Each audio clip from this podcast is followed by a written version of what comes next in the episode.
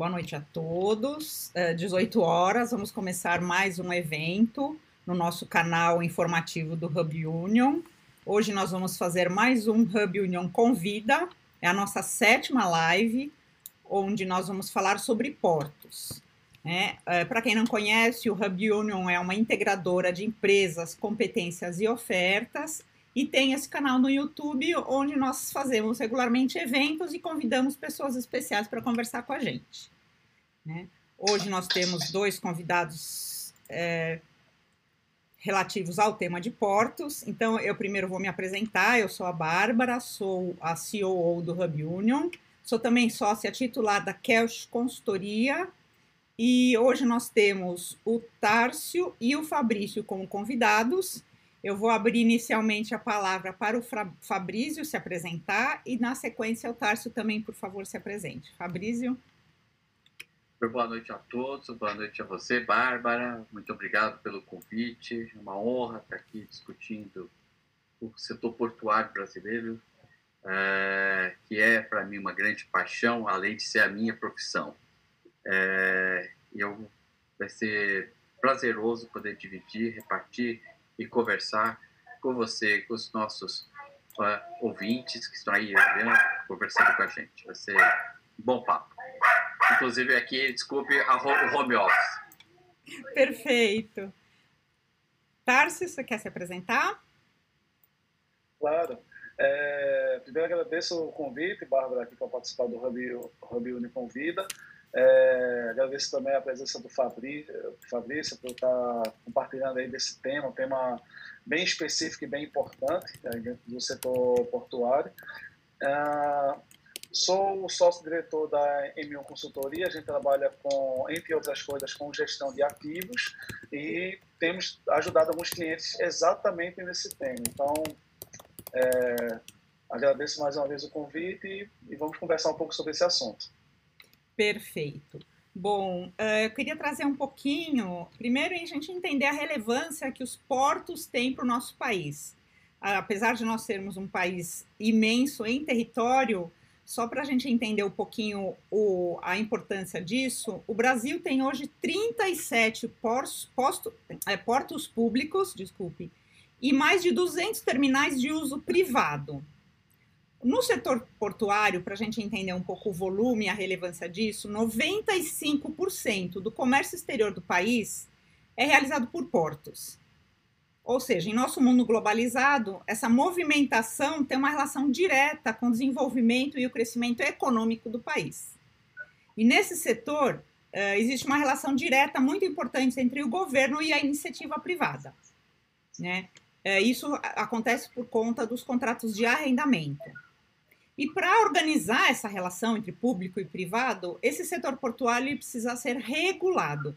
Então, para a gente entender um pouquinho primeiro como é esse setor, como é essa regulação, eu vou pedir para o Fabrício trazer para a gente exatamente como é que funciona esse setor portuário no nosso país, qual é o modelo de gestão que hoje acontece, para a gente entender um pouquinho isso. Fabrício?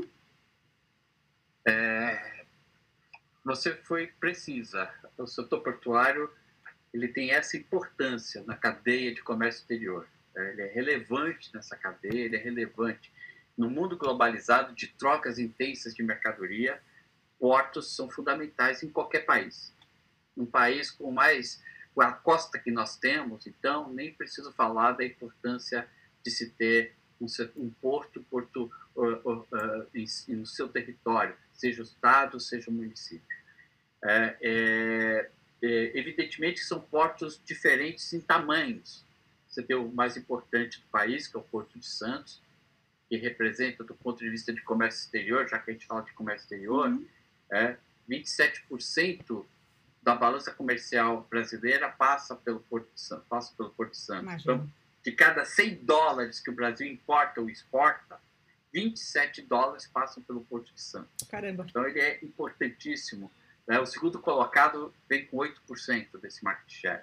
Então, uh, mas eles, mas, mas eh, não, o que seria do país sem poder, por exemplo, se, se não tivesse portos? Não teríamos a exportação da soja, não teríamos a exportação do, do, milho, não temos a exportação do minério de ferro, não temos a exportação do suco de laranja, não temos a exportação do nosso açúcar, né? não, não, não, exportaríamos os bens industriais, nossos calçados, nosso café, é, enfim, nada disso poderia ir para o exterior sem o setor portuário. O setor portuário, é, ele passa, ao longo de, dos últimos 200 anos, ele passou por uma série de transformações. É, é, eu acho que o marco inicial é 1808, lá com o Dom João VI chegando ao Brasil. O primeiro ato é, do Dom João VI não foi é, dizer que o Rio de Janeiro era a capital, mas sim liberar os portos para as nações amigas. Foi o primeiro ato do, do, do, do Império que foi transferido de Portugal para o Brasil foi liberar os portos, dada a importância do setor portuário. Né? Hoje em dia, é, como, é que é um, como é que funciona o setor portuário? é, no Brasil. Para aqueles que já são familiarizados com o setor portuário, eu até peço desculpa é, é, por ser tão é, pedagógico, mas para quem não é, eu acho que é uma forma mais fácil de se entender como funciona o setor portuário brasileiro pensando no shopping center. Né? Eu conversava ontem com a Bárbara. Uhum. Sabe um shopping center? Todo mundo conhece o shopping center. Todo mundo já foi um dia no shopping center. O que é o shopping center? Você tem o shopping, propriamente dito, e um monte de lojinha lá dentro. Uhum. Quem é o dono das lojinhas? É o dono do shopping? Não. O dono do shopping é, um, é, um, é uma entidade e ele aluga é, esse, essas lojas para outras entidades, para outros é, parceiros privados. O porto é a mesma coisa. Imagina que o porto é um shopping e dentro do porto tem várias lojinhas que a gente que é são os terminais especializados.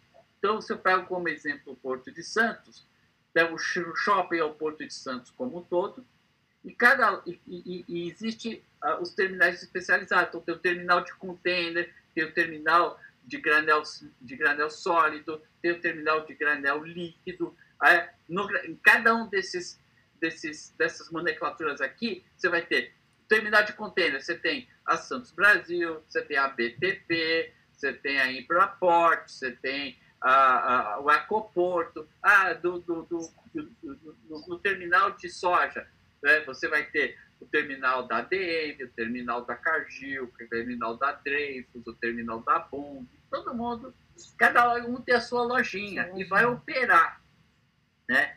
E o que regra isso, nessa relação, é um contrato o contrato entre o terminal é, e o poder concedente. E neste momento, no Brasil, o poder concedente não é a autoridade portuária, ou seja, não é quem cuida do shopping, né? Autor... o poder concedente é Brasília, é o Ministério da Infraestrutura.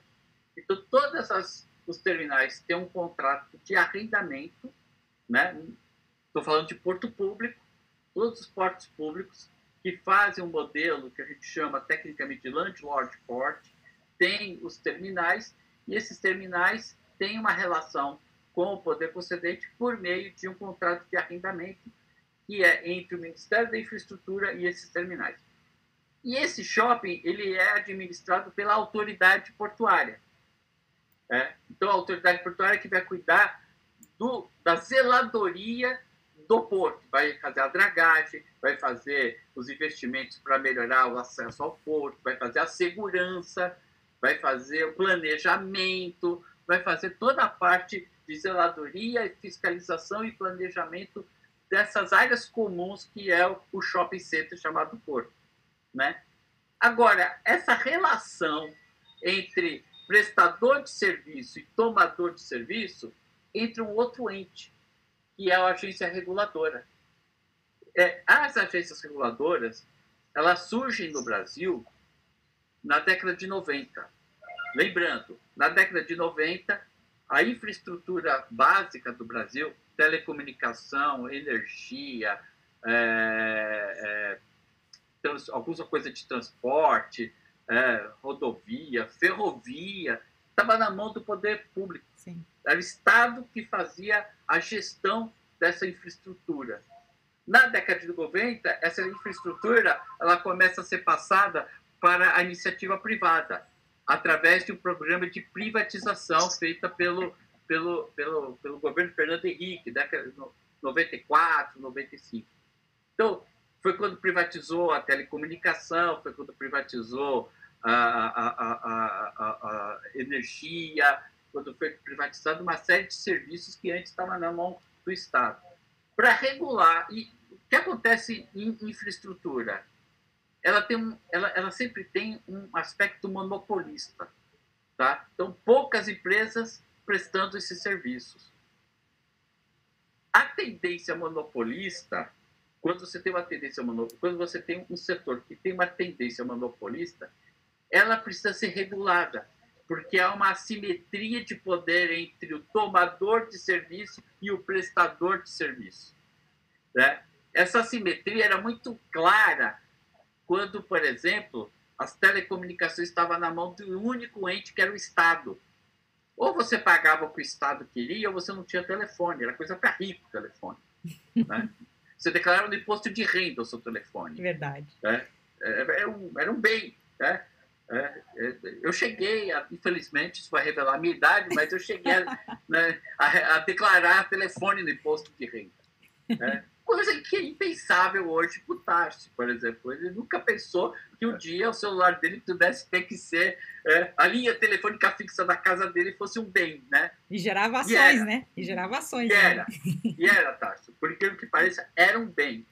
Então, para que não exista essa assimetria entre o tomador de serviço e o prestador de serviço, o Brasil foi beber de uma experiência é, lá fora, que é a criação das agências reguladoras a, a, a matriz disso é os Estados Unidos. As agências, da forma como a gente conhece aqui no Brasil, esse, essa forma como ela existe, basicamente você foi, foi beber dessa experiência nos Estados Unidos. Nos Estados Unidos, maior país capitalista, maior país, o maior PIB do mundo, né, maior economia liberal do mundo, ninguém pode contestar isso, é também uma das economias mais reguladas do mundo. Tem agência para tudo que for, né? Tudo que você pensar tem uma agência lá regulando.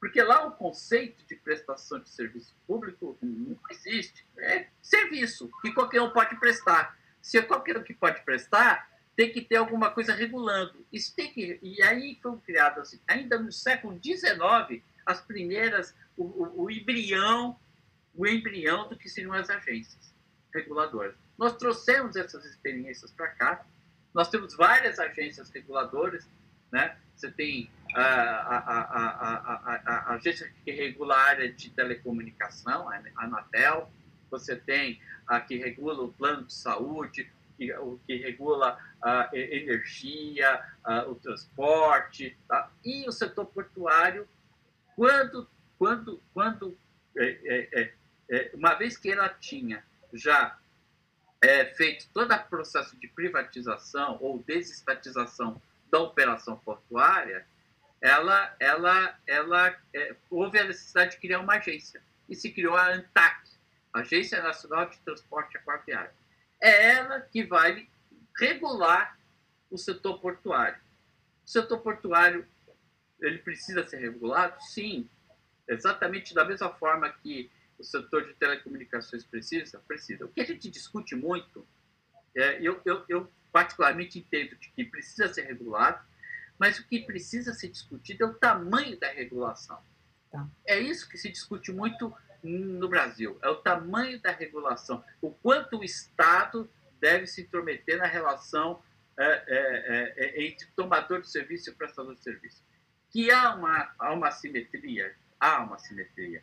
Imagina o seguinte, né? Eu importei um, eu importei um container. O Tássio importou um container de equipamentos, tá? Aí o equipamento vai para o porto, tá? Aí eu quero assim, eu quero, assim, eu quero importar. Eu tô, eu tô em, em Recife. Eu vou importar pelo porto de Suape. É. Você pode importar por outro porto? Pode, mas se você importar pelo Porto Santo, você vai ter que ainda ter contratar um caminhão para levar para Pernambuco. Você pode importar pelo, pelo Rio Grande? Pode, mas você vai ter que contratar um caminhão para levar. Enfim, qual é o, se eu estou em Recife, se eu estou em Pernambuco, o meu porto é o Suape. Então o cara sabe disso. O cara que está importando sabe disso. Ele põe lá e fala assim: você quer a carga? Um milhão de dólares. Mas, rapaz, eu paguei 10 mil reais. Como é que eu vou pagar para o Porto um milhão? Se meia carga custou 10 mil. Não, paga. Então não traz. não, eu não, não, não presto esse serviço. É. E, e, como é que fica? Então é preciso sim regular. Eu estou aqui exagerando nas tintas uhum. para mostrar que, regular, que é preciso sim ter alguma regulação. O que não pode ter, o que pode se discutir, é o tamanho dessa regulação. E essa regulação, ela vai dizer exatamente, é, é, é, é ela vai intermediar. E a ANTAC tem dois papéis importantes. Ela intermedia a relação com é, o, o tomador de serviço e o, prestador de serviço, mas ela também vai intermediar a relação com a autoridade portuária e com o arrendatário. Ela vai fiscalizar se aquele arrendatário, que é a lojinha, se ele está cumprindo todas as regras do contrato. É ela, a agência, que vai garantir que as regras contratuais estabelecidas no processo de licitação, então todo, é, todo mundo que vai a uma licitação já é, é conhecedor daquele contrato, dos seus direitos e deveres, uma vez contratado, uma vez vencida a licitação, né, ela não pode alegar eu não sabia. Sabe, uhum. tem que fazer e vai ter que cumprir. Quem é que vai, é, é, é, vai ser o agente que vai cuidar de que aquele contrato esteja sendo cumprido? É a ANTAC, é a agência. É nesse sentido de, ao mesmo tempo, é, cuidar da relação de tomador de serviço e prestador de serviço e a relação do da, e, e, que o contrato estabelecido entre as partes seja cumprido é que entra o nosso objeto do nosso trabalho, da nossa discussão, que é a resolução 28 e a resolução 29. Ela vem ao encontro justamente dessa regulação do ente que está prestando serviço lá, que é o arrendatário, né, o seu contrato e a sua prestação de contas ao poder concedente, que nesse caso é, é representado pela, pelo, pelo, pelo, pela agência reguladora. Então, é nisso que nós. Este modelo que o Brasil vive é um modelo que é basicamente o mesmo que está na Europa, é o mesmo que está nos Estados Unidos. Não inventamos a roda. Né? Nós temos uma particularidade no, a gente, o porto público concorre com o porto privado aqui. No, a gente tem porto privado. São esses 200 e poucos portos uhum. que você falou, que a gente, a gente tecnicamente deixava de terminal de uso privado, mas ele é um porto privado, é, em que a regulação é menor do que no porto público, mas também é regulado. Tá? Agora, o porto público, do jeito que é concebido no Brasil, é muito parecido com o porto público da Europa, é muito parecido no jeito e na forma dos americanos e dos asiáticos. Então, nós não inventamos a roda é, e, e, e, nós estamos é, mais ou menos alinhados com os modelos portuários lá de fora. Perfeito. Você citou um pouquinho da resolução 29. É, essa resolução ela exige um levantamento para o controle patrimonial dos bens da União que são incluídos por esses donos das lojinhas, como você cita, pelo setor é, privado.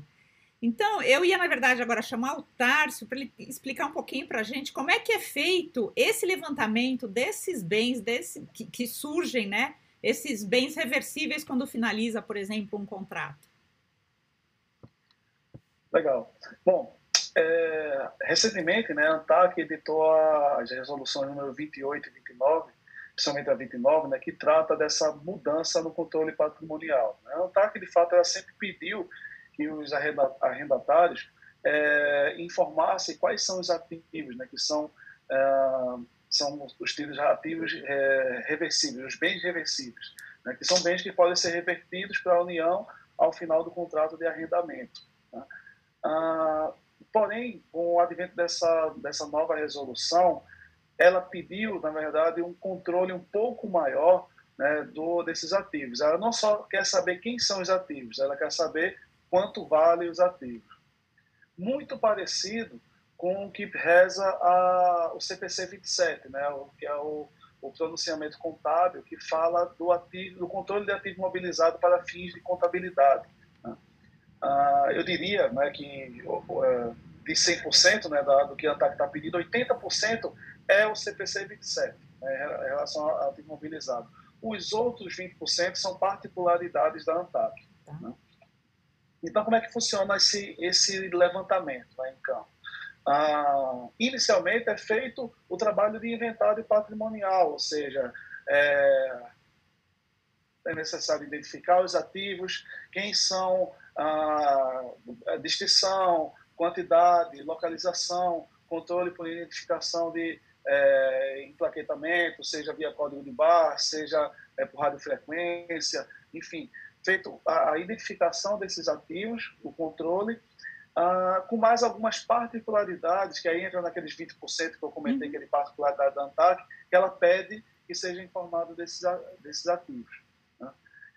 Feito isso, é, feito, é, é passado para a fase de conciliação físico-contábil, que é quando você vai conciliar tudo que existe no físico com aquilo que existe na contabilidade, né? e fazer esse cruzamento de dados, ou seja, você identificar aquilo que existe no físico e existe no contábil, que são os bens conciliados, é, o que existe uh, fisicamente, mas não estava no, na base contábil, ou seja, as sobras físicas, e aquilo que existe na contabilidade, mas não existe na, na fisicamente, que são as sobras contábeis. Feito esse trabalho de conciliação, né, você sabe agora quem são os ativos é, do porto. Né? E, é, do, desculpa, do arrendatário. É, e com base em algumas regras também da, que é determinado pela ANTARC e também questões particulares aos arrendatários, é definido aqueles que são bens reversíveis dos bens e bens é, não reversíveis. O que pede a resolução que para os bens reversíveis, né, ou seja, os bens que podem ser revertidos ao, ao, é, ao porto, né, ao final do contrato de arrendamento, é, seja feito o processo de avaliação patrimonial. Né? Então, existe uma norma brasileira que fala de como deve ser essa avaliação patrimonial. Esse laudo de avaliação ah, pela, pela da norma deve ser é, é, assinado por um engenheiro, né? um engenheiro é, seja tecnicamente capacitado para é, o trabalho de avaliação patrimonial e existe todo um regramento normativo para ser feita essa avaliação patrimonial. Ao final de todo esse processo, de todo esse trabalho, você tem a, é, a planilha, né? você tem os bens reversíveis avaliados com o valor contábil declarado. E é essa informação que é, é levada para a ANTAC por meio do sistema eletrônico e a partir disso você está é, é, assim, condizente com, a, com a, o que está pedindo a resolução da ANTAC. Existem algumas particularidades, né, aqueles 20% que eu comentei. Então, existe uma forma de depreciação específica que ela, que ela classifica, no seu, ela pede que seja utilizado. Existe uma classificação de ativos específicas também para a ANTAC. Existe uma planilha é, própria da ANTAC para ser preenchida também, com informações próprias também. Então, é, não é simplesmente um inventário como as empresas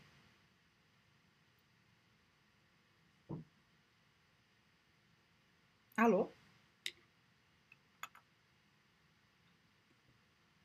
Ou então, a, a, você pode ter falhas aí no seu levantamento que pode deixar você exposto a, exposto a penalidades, a não conformidades da. Né? Então, basicamente é assim que funciona. Parece muito com o inventário patrimonial, vamos dizer assim, de, de rotina, uhum. mas existem algumas particularidades importantes que devem ser observadas com bastante critério. Perfeito, ou seja, não é você pegar o seu, o seu, a sua contabilidade e entregar para eles, é um pouquinho mais do que isso. Exatamente. Perfeito. É, agora eu ia voltar para o Fabrício, perguntar um pouquinho para ele, entender quem quem está sujeito a esse regulamento, ou seja, quem tem que realmente realizar esse, esse levantamento. Então, uh, é, é, importante a gente observar o seguinte, né? Uh, se de um lado né, o que existe hoje em termos. O, o, o, o, o Brasil hoje está bastante bem servido, eu diria, de portos. Tá? É, às vezes há, até uma, uma crítica que falta porto, não falta porto nenhum. Nós temos essa quantidade que você fez falando na sua introdução. Uh, estamos no processo de amadurecimento do processo regulatório. Né? Hoje, é, é, desde, desde a implantação da, da primeira lei, do artigo 630, é, é, você tem a, iniciativa privada fazendo toda a operação portuária do Brasil, é, um, sem tarifa de é, é, o, o, o, a livre iniciativa e a, e a liberdade de preços é, ela, ela, ela existe é, a, a, o arranjo é feito na concorrência é, então a, a, agência não regula preço do terminal mas ela exige por exemplo que você publique os preços que você pratica para que o tomador de serviço saiba quais são os seus preços então, há, há, um, há um cuidado regulatório no setor portuário. E quando a gente olha a resolução 29 e a resolução normativa 28 e 29, ela tem um aspecto muito técnico que é sobre patrimônio. Olha só, eu sou, imagino que eu tenho um conglomerado de shoppings. Eu tenho 27 shoppings espalhados pelo, pelo país. Eu preciso saber é, tamanho desse shopping e, e como é, que, que, tipo de patrimônio e características esses shoppings têm, qual o valor disso, qual é o valor desse ativo, qual é o valor do ativo portuário no país. Isso serve, essa resposta serve para muitas coisas dentro da agência, certo? Seja nos processos licitatórios, é um, é um dado importante, quando ela vai licitar um terminal, é, seja do ponto de vista de avaliar uh, capacidades portuárias, se precisa mais capacidade no porto, menos capacidade no outro. Então, a área de planejamento é importante. Então, são informações relevantes do ponto de vista da gestão, da, do planejamento é, e da regulação. Então, o que, que, que a ANTAC fez? Determinou que todos os terminais e portos, então, essa determinação serve para o arrendatário, mas serve também para a autoridade portuária fazer o levantamento né, de todos os ativos é, é, imobilizados e imobilizados que existem dentro do porto. É. O arrendatário ele tem que estar focado principalmente naquele ativo em que no final do contrato, disse o Tati, esse bem é revertido novamente ao dono do shopping, ao dono que é a União, uhum. que é o, o, o, dono do porto, né? Aliás, diga-se de passagem, é, há uma grande mudança nesse ano na lei, que a partir de, de, de, desta mudança que ocorreu, agora recentemente, tem dois meses, é, é, é, não haverá mais necessidade de se prever nos contratos de arrendamento a reversibilidade desses bens. É menos uma burocracia, é menos um, um problema para o regulador. Mas todos os contratos de arrendamento existentes hoje, ele tem cláusula de reversibilidade. Então, quando, a, a, a, é, é, quando é, o, o arrendatário assume o terminal, junto com o contrato, vem um anexo de tudo que ele está assumindo e quais são os bens que são, no final daquele contrato, são reversíveis.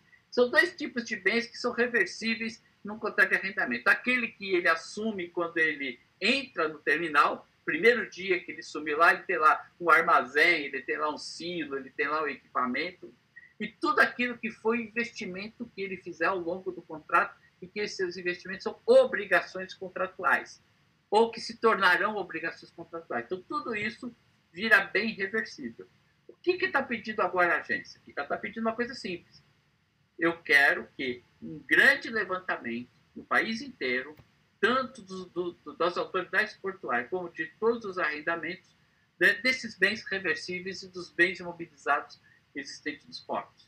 Eu quero saber o meu patrimônio. Né?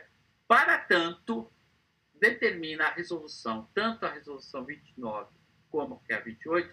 A 28 trata basicamente da contabilidade regulatória, que é outra novidade que está sendo introduzido né, no processo regulatório, e tanto a contabilidade regulatória como é, a, a, a, o inventário, o laudo de avaliação, tem um, um, um fio condutor único, chama padronização.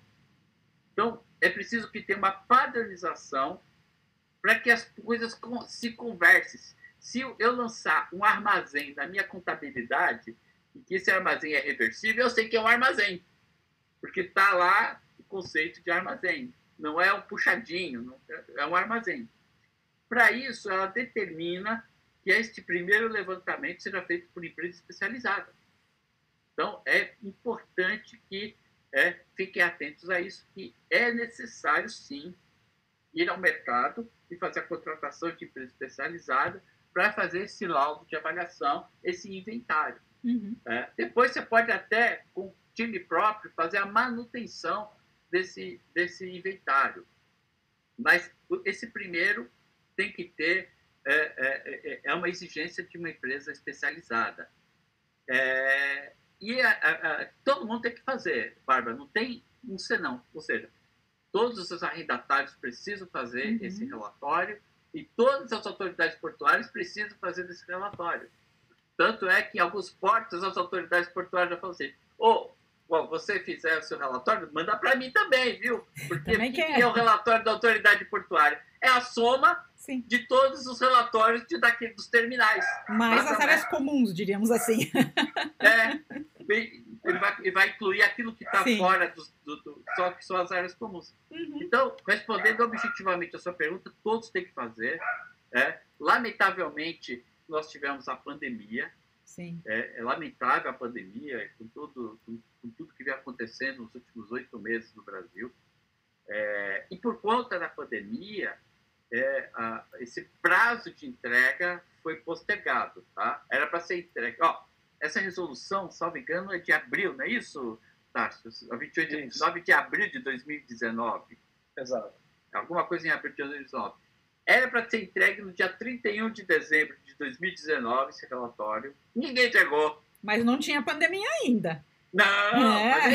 é, ninguém entregou. A agência falou, eu entendo, é uma coisa nova. Sim. É, Vou é dar um chorinho. Nova.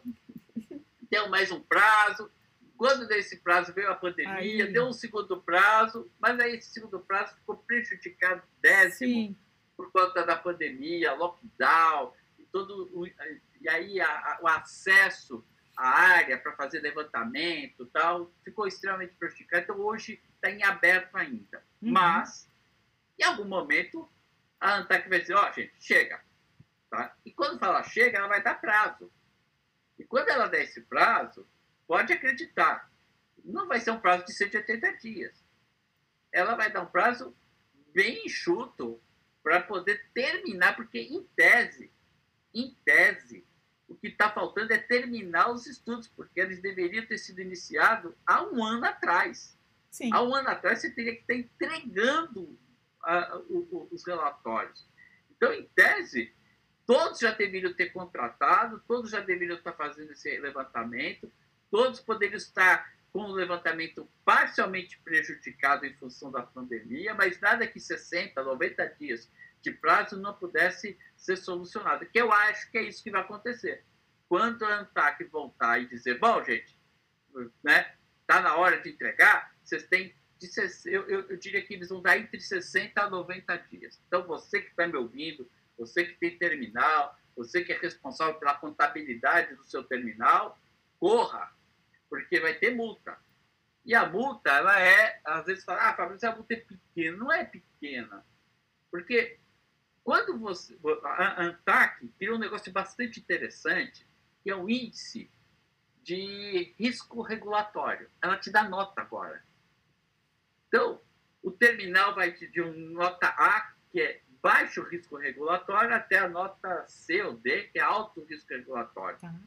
Então, logo, logo, o mercado vai começar a olhar para o terminal e perguntar qual é a nota que a ANTAC deu para o seu risco regulatório. Você nota A, risco regulatório? Ah, sou. Ótimo, significa que você cumpriu todas as suas obrigações contratuais com o, o, o poder concedente e com a agência regulatória. Isso é bom. É confiança. Significa que você é um cara que é um terminal organizado, é um terminal que cumpre as suas obrigações deixar de cumprir esta obrigação, tomar uma multa, você já não vai ser mais nota A. Entendi. Começa, começa por aí. E depois, as reincidências só vão tornar as multas maiores. Não deixe. É, o conselho que eu dou como consultor da área portuária, vivendo isso há mais de 20 anos, não deixe de fazer, não deixe de cumprir essa regra, Tá? E não deixe para cima da hora, porque quando isto retomar, o prazo que virá não será um prazo longo. Tá bom. E aí, sobre isso que você comentou, a gente precisa pensar o seguinte também. Porque, é, primeiro, se, se todo mundo tem que fazer como você diz, e se a gente pensar que a gente precisa das empresas especializadas para rea realizar esse serviço, a gente precisa tomar um pouquinho de cuidado, porque não são tantas empresas assim no mercado que estão à disposição para atender todo mundo. E outra coisa, essa empresa tem um tempo para desenvolver o trabalho, não é isso? Então, é, Tarso, você consegue ajudar a gente a estimar mais ou menos, uma vez contratado o serviço, quanto tempo essas empresas, quanto tempo a sua empresa precisa, por exemplo, para fazer esse serviço? Ou seja, era para ter começado hoje, ontem, anteontem? Vamos lá. É, partindo da, da, primeira situação, né, que seria é, estamos contratados, vamos começar a fazer. Né? Varia, é, esse tempo, claro, varia em torno da quantidade de ativos tá. que, que, o terminal possui, né? ou seja, é, um terminal com 2 mil ativos vai ser muito mais é, rápido que um, um, terminal com 5 mil ativos. Né? Então, varia em função da quantidade de ativos. Né? Então, a gente pode começar a pensar, é, pensando não nos terminais maiores, né, que aí necessitaria de um esforço muito mais concentrado, enfim, estaremos pensando em algo entre dois meses e quatro meses. Né? O grande gargalo aí de um projeto dessa natureza é a fase que se chama de cotações, né? porque a norma brasileira de avaliação ela pede que para você atingir o grau satisfatório de fundamentação é, quanto à avaliação, ou seja, para a sua avaliação ser considerada válida, você tem que ter pelo menos 80% dos itens em, em termos de valor uhum. é, cotados. Né? Os outros 20%, você pode fazer uma atualização do, da, do valor de aquisição, né? fazer uma atualização financeira do valor de tá. aquisição. Tá. Mas você tem que ter pelo menos 80% dos itens cotados. As exceções, né, para tudo na vida tem exceção, mas caso você não, não, alcance esse percentual, você tem que justificar o porquê você não alcançou. Uhum. E falta de tempo não é justificativo. Né? Então, a, a, justificativa é quando você tem uh, um equipamento que é um fornecedor muito específico, uhum. que o fornecedor quebrou, é, você não tem similar no mercado. Então, coisas dessa natureza. Né? É, mas isso a gente parte do princípio que você está com o contrato em mãos, ou seja, lá atrás já foi feita uma RFP, né, já foi Uh, já foi feito um processo de concorrência, você está com o budget aprovado para isso. Então, para quem ainda realmente não deu nenhum passo nesse sentido, é, fica um pouco mais desafiador, porque além do prazo de execução do projeto, que eu já estou falando aí em torno de, de dois a quatro meses, a depender da quantidade de ativos no terminal, ah, e também, claro, da velocidade da empresa que vai executar, isso é importantíssimo. Uhum. Né? Ah, é, além desses fatores, ainda existe a questão de você fazer uma, uma busca né, de empresas para fazer esse tipo de trabalho, ou seja, é, você fazer uma RFP, se a empresa tem esse processo, processo de, de, formalizado, você conseguir estruturar bem a sua requisição de propostas, é, porque lembrando, não é qualquer inventário, não é um, simplesmente para atender uma normativa contábil, é uma normativa específica da ANTAC. Então, são poucas empresas que já fizeram, têm conhecimento sobre isso. Quando acontecer você contratar uma coisa achando que vai resolver o problema e, você acaba gerando mais o problema. Você contratou um consultor que não resolveu o problema. Tá. Né? Ah, então, você vai fazer essa uma RFP, ir ao mercado, coletar três propostas, porque hoje praticamente não tem empresa que não trabalhe com isso, né, que não, não seja exigido em termos de compliance, né, é, pelo menos três propostas, comparar, escolher bem o fornecedor, ele se mobilizar e fazer o serviço. Então, só desse esse pré-projeto, a gente está falando aí também de dois a três meses, a depender da velocidade da sua equipe. Sim. Né? Ah, se, se você não tem gente especializada para ler a regulamentação da ATAC, para poder fazer uma RFP, é, você já tem outro fator complicador. Então, lembrando que o Fabrício comentou ali que é, em breve né, a ANTAC deve estar tá, tá é, definindo qual será essa data. A expectativa é que essa definição dela não seja, não vai dar um prazo muito extenso, vai ser um prazo é, praticamente para concluir né, a execução. Uhum. É, então, ou seja, quem não começou o processo já está atrasado, quem começou está tá menos atrasado. atrasado, mas também está. Então, realmente precisa correr atrás, é, vencer esse desafio, resolver. Né? Ah, porque o prazo é curto e tem pouca gente para fazer isso, pouca gente capacitada, claro. É, e a gente tem que aproveitar que a gente está em fase de provisionamento para 2021, né? Então, quem não provisionou para 2020 a verba, agora é o momento de, de colocar isso no orçamento do ano que vem, né? Exatamente. A gente está em tempo de definição de, de é, orçamento. De, de, de quem já definiu, vai ter que voltar lá e dizer, gente, olha... Tinha aqui, um, puxa da contingência isso aqui. É, vamos usar a contingência aqui um pouquinho, aí no começo Não do é? ano já. Não, tá certo. E eu ia perguntar uma coisa, Tárcio, por conta da pandemia, mesmo assim faz sentido contratar o levantamento agora? Sim. Né? É, primeiro a gente tem uma questão regulatória, né? então os postos estão obrigados a fazer, eles vão ter que fazer. Quais são as limitações que acontecem por conta da pandemia? Aí varia, claro, de local para local, de cidade para cidade, é, hoje a gente está num processo de abertura, é, se, muito se conversa que a gente pode voltar a um lockdown. A, a nossa experiência durante a pandemia foi o seguinte: é, a gente fez um contrato, é, venceu um, uma, uma, concorrência uma duas semanas antes de, de, do início da pandemia da, e do início das medidas tá. restritivas. Né? Ah, o que nós adotamos como estratégia? atrasamos a fase de campo e adiantamos a fase de cotação. Perfeito. Assim, no, em, em todo o projeto, né, de ponta a ponta, a gente acabou não perdendo muito tempo. A gente tomou essa estratégia de mitigação. Né? A gente fez um estudo do cronograma, é, identificou esse risco e antecipou as cotações. De fato, a, o trabalho em campo não é um trabalho de, de muito contato. Né? Assim, você basicamente vai com um, dois ou três consultores é, se você tiver com mais de um consultor, eles vão estar indo em frentes diferentes, né, para você ter, ter, a produtividade, uh, e vão acompanhado de, de, de, uma pessoa do cliente, ou seja, a gente está falando de duas pessoas andando juntas num terminal é, para fazer um levantamento. Então, ou seja, não é uma atividade de grande exposição.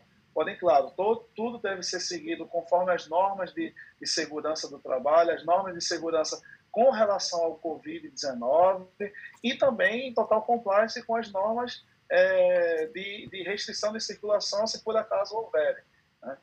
E sempre tem a, a, a estratégia, as estratégias de mitigação do projeto, né? de você adiantar cotações, é, dependendo da, do local, você pode fazer levantamento com drone, enfim, é, alternativa tem. Agora, o mais difícil é iniciar o projeto né? iniciar, contratar a empresa, essa fase de aquisição. Esse é o ponto, o, o gargalo do geral de todo, todo o processo para vencer esse desafio. Perfeito. Bom, a gente já tem assim, 45 minutos de live. Começam a surgir algumas perguntas do público aqui, então eu vou trazer para vocês. Aí, no que vocês puderem, se um quiser responder, outro quiser complementar, fiquem à vontade. Mas a pergunta já veio bem específica é, do Rafael Gadelha para o Tárcio do M1. Ele fez questão de especificar, Tárcio. Ele quer saber, após o inventário, quais são as melhores práticas para se manter o inventário atualizado e pronto para o envio já no ano seguinte. Ah, legal. Não, a pergunta foi muito boa, porque um grande problema de inventário, não só inventado pelo normativo da ANTAC, né, o controle patrimonial para atender a finalidade da ANTAC, mas inventário como um todo, uhum. é que você vai, gasta um, um faz um investimento, né, é, deixa a tua, passa a régua nos seus ativos, né, você Sim. passa a conciliar o físico, o contábil, deixa tudo lindo, é, deu as costas, saiu do, do o consultor, né, saiu do projeto.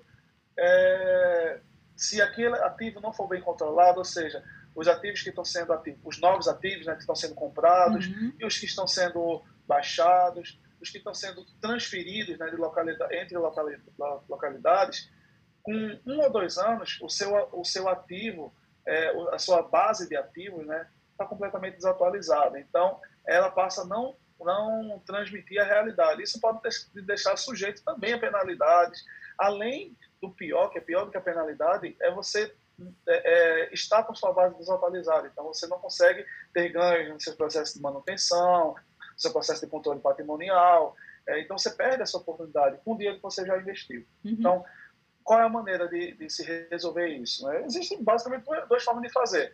Ou você cria um processo interno é, de controle, controle patrimonial, né, uhum. onde você vai é, implementar processos, capacitar as pessoas, utilizar o sistema que você tenha, ou, ou criar um, um, um controle é, para lidar com esses seus, seus, ativos, ou tem a segunda, a, a segunda via, que é contratar alguém para fazer, né, para fazer esse, esse trabalho de, de gestão de ativos. As duas formas, bem executadas, é, vai ter como resultado o quê? Seu, seu uh, inventário sempre atualizado e também é, o atendimento não só às normativas contábeis, como a normativa notável. Né? A qualquer momento, seu inventário vai estar lá atualizado, bonito, e a partir daí você pode startar outros processos que você possa ter outros ganhos dentro da tua matriz de custo da tua, é, do teu terminal.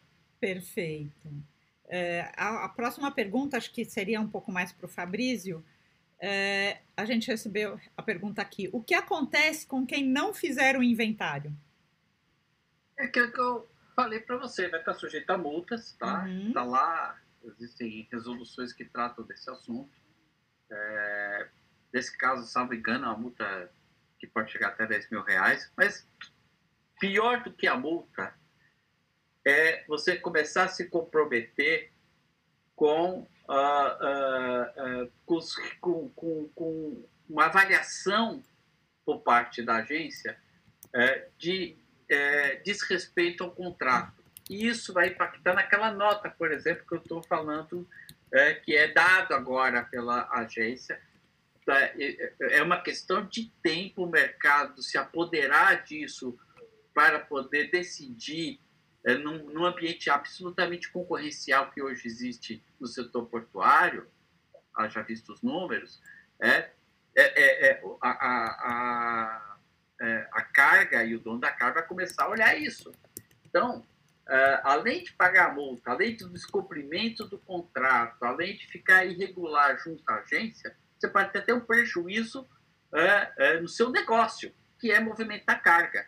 Então, um prejuízo não só do ponto de vista financeiro por conta de uma multa, mas é um prejuízo de imagem da empresa, que pode ficar comprometida. Então, uh, não, eu diria para a empresa não se arriscar, porque uh, vai criar um problema, vai ser um, vai, vai, vai ter uma, uh, uma não, uma, uma não, um não cumprimento de ação regulatória uhum. e isso te trará problemas na execução do contrato e o que é pior, pode dar problemas lá na frente com o negócio propriamente dito. Né? Uma vez que o mercado, volto a dizer, começa a olhar essas coisas. Né? Se você não consegue sequer fazer a gestão do seu contrato é, com, seu, com, com o poder concedente, o que você vai fazer com a minha carga? com certeza. Será que não posso confiar que a minha carga vai ser bem tratada, vai ser bem cuidada, se você não consegue cuidar do próprio patrimônio, da própria empresa? É Entendi. É esse o conceito que eu quero trazer, importante nesse cumprimento é, de, de, uma norma que não é tão difícil assim de se cumprir, convenhamos. Perfeito. É, existe um ponto também, existe um ponto também, Fabrício, que sempre quando a gente fala de um terminal, né, de um terminal portuário, a gente está falando de empresas de um certo porte, empresa que movimenta alguns milhões aí na sua, na sua carteira. Muitas vezes, ou a grande maioria das vezes, essas empresas são empresas que são auditadas também, né, possuem auditoria externa, enfim. E esse, esse mesmo inventário para a finalidade de atendimento à resolução da ANTAC, ele sendo feito conforme o CPC 27, ainda serve para você é, resolver qualquer ressalva que você tenha, né, como empresa, em relação ao seu ativo mobilizado. Tá. É, ou seja, você vai estar atendendo a, a regulamentação da ANTAC, é, vai ter os benefícios aí que o, que o Fabrício comentou, ou seja, você não vai estar sujeito a penalidade, você vai estar com um rating melhor na ANTAC, vai passar a ser, vai vai ser mais bem visto, né, ou vai, não vai ter o vai mitigar o risco de, de ter uma nota é, menor. E também você resolve o problema do seu ativo mobilizado com, com fins na, na, na, não ressalva é, por parte da auditoria externa, que aí tem outros ganhos e outros benefícios. Então, é meio, realmente não se, eu não encontro motivos para não se fazer. Né? Não é porque eu, eu venho do serviço de, de inventário, mas realmente não, não consegui encontrar motivo para não, não fazer esse tipo de trabalho. Certo. E aí eu vou emendar outra pergunta aqui. É, eu já tenho o inventário dos meus bens. O que falta eu fazer para atender a resolução? Bom, se você já tem o, o, o inventário dos seus bens, né, aí o Fabrício me corrige se eu, estiver errado. A resolução ela vai até a avaliação patrimonial desses ativos. Né, ou seja, e, e também aqueles, vai, aqueles 20% que eu comentei que é específico da ANTAC. Né? É, ou seja, você precisaria adequar o inventário que você tem a esses 20% que é específico da ANTAC uhum. e o processo de avaliação patrimonial. Mas tem um, um asterisco, a gente precisa saber como é que está esse inventário. Né? Às vezes o inventário ah, ele pode variar desde uma, de uma tem um detalhe importante. coisa mais complexa. Sim? Tem um detalhe importante é que a resolução diz que este primeiro inventário, esse primeiro inventário tem que ser feito por empresa especializada. Ah, você, verdade, você verdade. já tem o seu. Ok, vai ajudar muito a empresa quando chegar, mas assim, ah, eu já tenho aqui, tenho aí, tá bonitinho e tal. Hum, mas não é isso, tá? É, é, é, ah, mas, ô, ô, ô, Tarso, se eu preciso ir para Campo Não, eu vou te dar. Não é isso, porque a TAC quer que vá alguém credenciado, especializado, e que diga, que olhe que, e que faça o, o, o inventário e o levantamento patrimonial. É, é por isso que ela falou, para esta primeira tem que ser assim. Depois até pode ser com equipe própria. Mas para esta primeira está escrito tanto na 28 como na 29. Então, lamentavelmente, é o seguinte, ótimo, se você for uma empresa mega organizada, ótimo, vai facilitar a vida de quem? Do consultor que for contratado. Mas não, não, não, é, é, é. se você fez algo parecido há pouco tempo atrás, aí é outra coisa. Você contratou uma empresa contratou o Tércio há um, ano, há um ano atrás.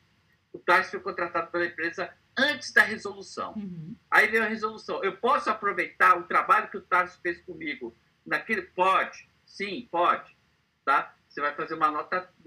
Agora, antes de falar pode, o que, que, o que, que nós recomendamos para os nossos clientes? Todo aquele cliente que faz para você. Ok, vamos perguntar para o Você vai dizer, você vai entre no sistema, faça o questionamento. Dona Tark, é, eu, eu já fiz e tal, blá, blá, blá, mas foi antes da resolução. Talvez eu tenha ficado de fora alguma coisa que estava na resolução. Posso te entregar assim mesmo? Ela vai dizer se sim ou que, ou que não. Tá? É, agora, é, se você não contratou a empresa, se você fez apenas o levantamento manual com o seu pessoal, é, e sinto muito dizer, terá que contratar, porque é o que diz a norma. Essa primeira tem que ser com empresa especializada. Alguém mais quer comentar, pergunta? Deixa eu aproveitar aqui agora a próxima pergunta. O que acontece com esses bens reversíveis no final do contrato? Eles voltam para a mão do dono, que é a União. Tá? Então, no final do contrato, é por isso que, inclusive, é, a depreciação ela não é uma depreciação é, normal, está dentro daqueles 20% que o, o Tarso falou. Você tem que, essa depreciação dos bens ela tem que estar casada com a equação econômica financeira é, do, do, do, contrato, porque quando foi feito é, a equação econômica financeira desse contrato, foi colocar todos os investimentos, é, pode ser que, por exemplo, investimentos que não tenham é, ter tido a, a, depreciação acelerada em função do tempo que, que, que precisa, do, do, tempo do contrato. Então, tudo isso tem que ser levado em consideração, tanto no trabalho do Tássio, como depois na contabilidade regulatória. É importante dizer o seguinte: é, é, todo esse trabalho que, que, é feito por uma empresa igual do Tássio, é, nós estamos nós estamos. Desculpa, gente. É, é, cachorro, esse que é, em home office. É, a, a, a, isso vai complementar a contabilidade regulatória, que é, outro, que é outra resolução, da, que é a resolução 28. Uhum. Perfeito. Bom, eu vou fazer a última pergunta, que o nosso tempo está chegando ao fim. É, na verdade, eu vou juntar duas em uma só.